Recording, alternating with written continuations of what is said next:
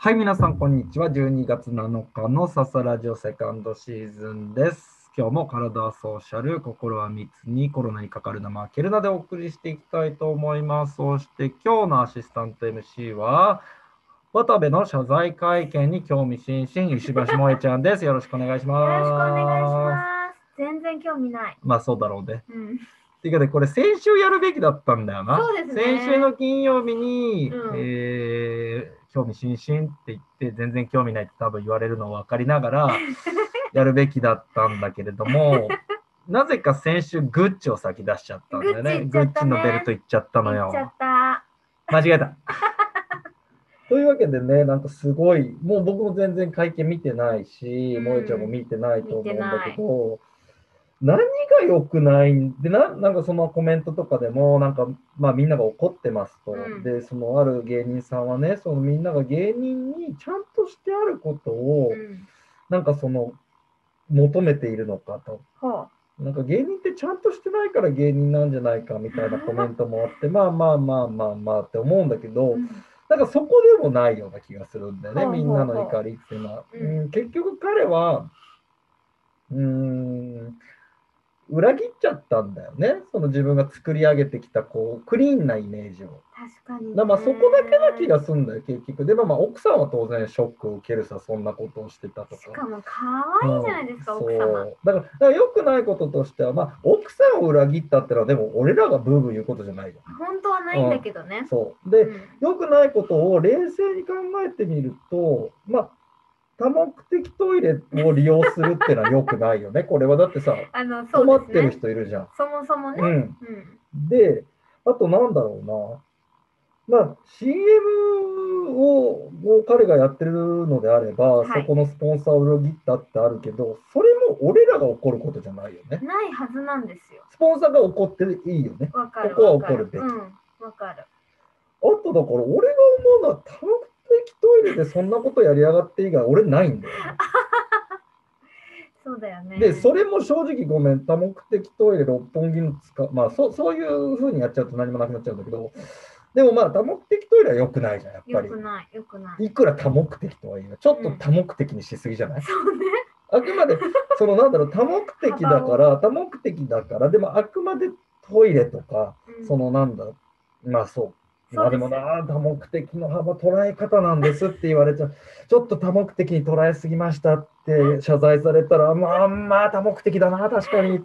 だからさ、な何だからもうそう、全然そのね、もうあそこに僕はジョインするつもりもないし、みんなのなんか、うんなんでみんなその怒ってるのかもよくわからないし、何が悪かったって考えると、やっぱその多目的トイレをちょっとそういうフラッチなことに使ったことはけしからんなって思う。けしからんなだけど、うんそれ以上にみんなこう、あ怒れる相手見つけたみたいうな。そいうことなのかな？やっぱ見つけたなのうん見かな、つけたでもう攻撃ですよね。すごいよね。怖いよね。だか怖いなってらね。思う。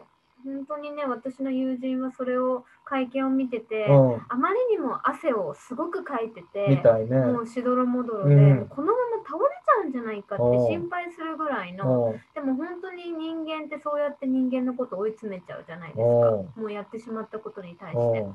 うんで、芸能界って本当それが皆さんに届けられてしまう怖さがあるから、やっぱりちょっとね、今年はいろんなことが芸能界あった中で、うんこういうのがまず一つきっかけになっちゃうんじゃないかって私の友達は考察してました。そうね。確かにそうだよね。なんとなく言わんとすることはわかるよ。そうそうそうそう。でもなんかレポーターの人たちとかもあそこでさ、追い詰めてんだけどさ、その追い詰めるモチベーションってどっから来るんだろうね。正直どうでもいいと思ってあそこにいるでしょ、みんな。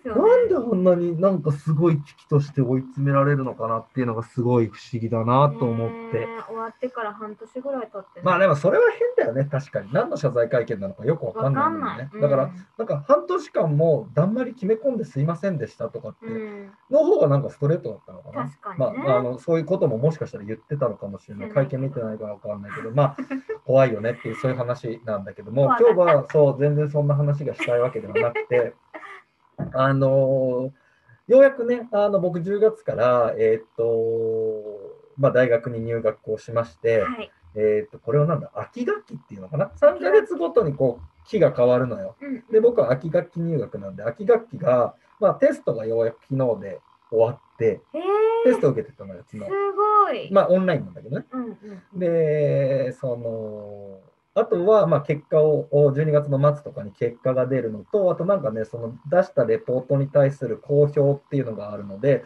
それを受けると、えーまあ、その単位が取れる、取れないっていうのが、まあまあ、その、一応その授業が完了しますっていうことになるんだけれども、まあ、一段落というところで、まあ、秋学期ちょっと振り返ってみたいなと思うんだけれども、レポートをまあやっぱりたくさん出すのよ。オンラインなので。。で、授業を受けて、授業も全部オンラインだから、まあその動画を見て、あとテキスト読んだりって形で授業が進んでいくんだけれども、まあ、レポートを改めてね、そのたくさん出すっていうことで、なんか、なんだろうな、まあ、まだ秋学期しかやってないからたまたまなんだけれども、うん結構テーマが、うん。まあ、あることについて論じてくださいっていうことをが、なんか今までなんかこういうことを書こうって思ってたことうん、で、でもなんか別にせ必要に迫られてないから、うん特にその文章にするっていうことをしてこなかった内容が結構使えるのよ、えテーー、マとして。すごいな。だからすごい自分をなんか改めて自分の考えをこうしかもまた800字でとか1200字でとか3200字でとかって自習制限があるから、やっぱりの延々とダラダラずらずら書けるわけではなくて、そのある程度決められた実数の中でシュッとさせないといけないんですね。それがすごいいい作業だったなと。うんうん。いいアあウト自分をそう見つめ直すとか、まあ多分日記とか毎日書いてる人ってその毎日そういうことができてるのかなって思うんだけれども、うん。決してそういう癖はないので、うんうんあのなんかそれがいいいい機会だったなっていうのと、あとね、こう新たな自分のその思考の発見になったっていうのが昨日まさにあって、うん。えー、昨日まさにテストがあって、まあ、もう秋学期、もう初め入学したばっかりの最初のテストはそんなに難しいあれではないんだけれども、あのそのテストがどういう形式で行われるかっていうと、まあ、それは、えっと、1回レポートを出すんだけれども、うん。レポートが終わると、次、その単位習得試験っていうのになるんだけれども、その単位習得試験までに、なんか5個ぐらいテーマがあっその5個について、大体800字ぐらいで論じられるように準備をしておいてくださいっていうのが先に出てる。で、だからどれが出るかわからないから、はい一通りあのそれぞれ800字ぐらいを書けるようにしておかないといけない。うん。で、ろ60分っていう時間制限があるから、一回その試験をオンラインで始めちゃうと、うん。途中抜けができないから、やっぱある程度用意しておかないと。うん。で、その中で一発目のお題っていうのが、その今までで読んだ文章の中で印象に残る文章とその理由を述べてくださいっていうもので、うん僕はね、あのいつも言ってると思うけれども、あの漫画のちはやふる、はいはい。ここでも何回もお話しさせていただいてると思うけど、はい。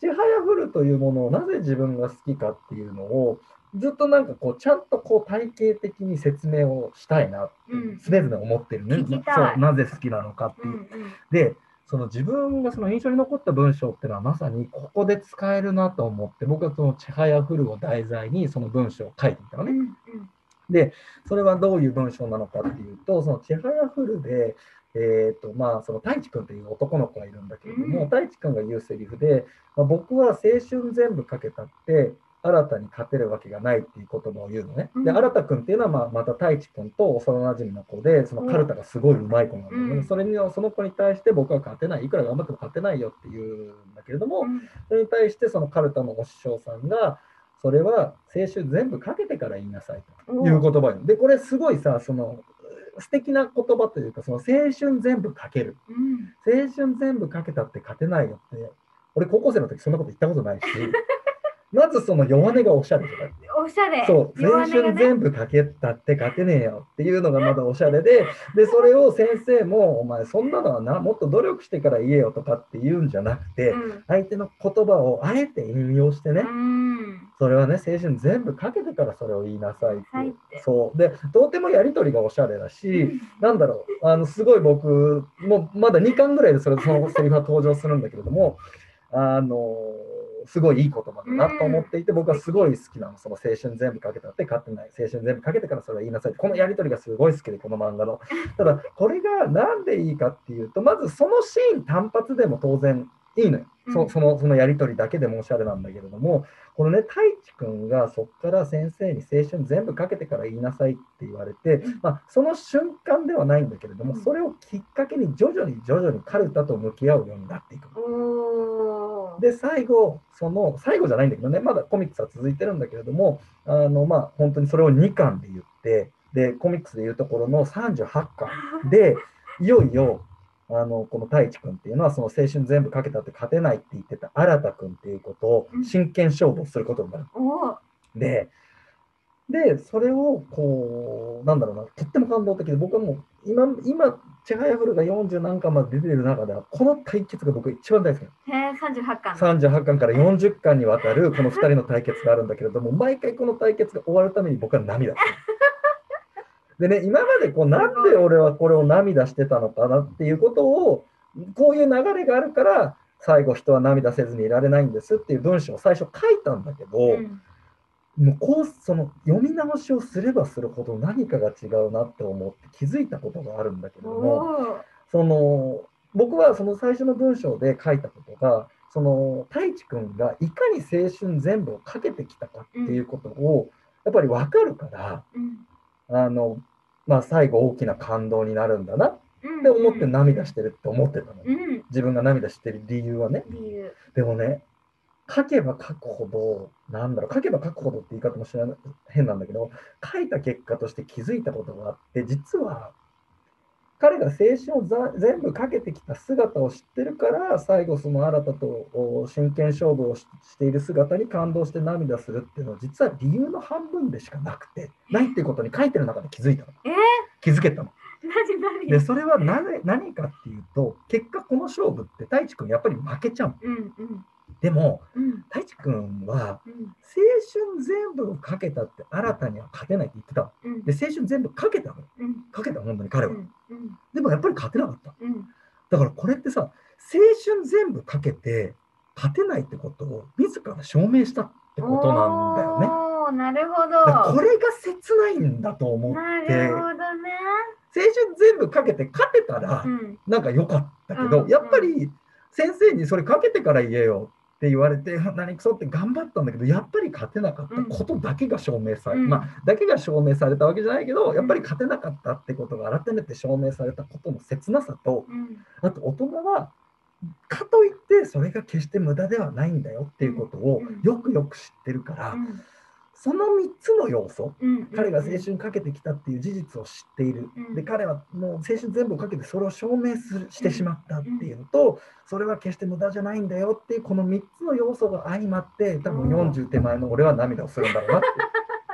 っていうことに書いたことによって気づけたっていうことを言いたかったんだ。いやだから敵やっぱりその書くことによって新たなその自分の思考の発見、うんうんうん。まあ、ちょっと話長くなったのでよようやく10分前ぐらいの話戻るんだけども。レポートを書くっていう作業って実はなんかそういうこすごいうね、なそういう発見があったんで秋学期しか今まだ終わってないんだけれども、うんうんえー、と今のところ、えー、と満足してます。でもいや素敵です、うん。そんなだってアウトプットするっていうことなんてうん。ないじゃないですか、ない。お題を出されて時間もちゃんと制限があって、うん。何かに向かってもうやるぞってところまで持っていくのって、うん。何もその学校とかに入ってなくて自分でただただやるっても難しいし難しい。だから素敵ななんか挑戦というかその入学されたってことがうん素敵です。だからこのままだからまあお題を拡大解釈してって自分の書きたいことを書きまくってたら多分いろんな面白いアウトプットが出うん。出てくるような気はするんだよね。今までの。人生のインプットそのう。アウトプットを今。ただ俺なんか秋学期終わって思ってることは、うん。なんかレポートを書きなさいって言って、そのレポートとはみたいなこともその一応授業でやるからさ、うんうん。まあ、レポートとはって確かにレポートって何なんだろうって どうしてもね、多分俺のエッセイになってんだよね。レポートじゃないんだよね。何なんだろうじゃあレポートって。レポートっていうのはね、やっぱりその、まあ、考察？なんだろう、問いなんだよね。問い？だからなんかね、これ印象的だったなと思ったのが、そのレポートを書かないといけないんだけれども、結局、まあその、おこのオンラインの授業でやるレポートって1200字とかなの。うんうん。だから1200字の中で表現できることっていうのはすごい少ない。うん。ただ、その問い自体がう、ん。なんだろう、いい問いかどうかっていうことの方が、むしろ1200字とかっていうレポートの中では重要かもしれませんみたいな言葉があって、要は問いなのにレポートっていうの。は。その問いに対して自分なりにいろいろ調べてうん。どういう結論を導くかっていう。そう。論文っていうのはもう完全にある程度妥当性のある結論っていうものを求められるんだけど、レポートであればうん。結論というよりかうは、んもしかしたらその問いうん。自体がどうかっていうことの方が評価につながるかもしれません。でも結局そこは面白い問いをどう立てられるかっていうことがそうそう。ん。でそれって興味がさ自分なりにまずないといけないしで読む相手もうん。それに対して興味を持ってくれるとかないとそうだから問いを立てる。面白い問いを立てるっていうことが重要えなんかなんですすごい素敵な学びをしてる。だからすごい基礎的なことだし初歩的なことなのかもしれないけどさレポートなんてさうん。学ばないよ学ばない確かに。今までレポート書けとかって大学でえダリーレポート書かないといけないんだよとかって言ってるけどさうん。そんなこと知ってる人いないよね。うん。レポートとはエッセイレポート論文さて何ですか？砕いてないかった、うん。今まで。いやだから意外と40手前になってここら辺の処方やってるのいいなと思って、素敵、なんか私も入学したくなってしまった、まあそうだろ。う次の春か秋まで待たないとダメだな。春学期ちょっとうん。挑戦したくなっちゃう、まあでもねいつでもオンラインはあの空いてるから。でもね侮ることなかれよ。いや素敵です。そのアウトプットインプットアウトプットを繰り返していらっしゃる。あといつも思うんだけどね俺基本素直なの。あの研る。修とかはもう俺結構素直にうん。面白いと思って受けて、あのそのよく会社とかでさ、うんうん。研修とかって大体だるいよって言ってくるんだけど俺結構ね学んで帰ってるあー素敵。だ素直根が素直だし。根が素直そうたまにそう見えない時もあるんだけれどいもそうなので。であとはまあやっぱトークがやっぱりさえ渡ってるから。トークのね。あの力があって今あの人々はそこまで感じてないものを さもうすごいことかのように今喋ってるっていう可能性あるんだけども。ただ僕自身は今のところ満足ですよっていう話。素敵、ははいというわけでねあの今日も多目的トイレからお送りしました。またお会いしましょう。さようなら。さようなら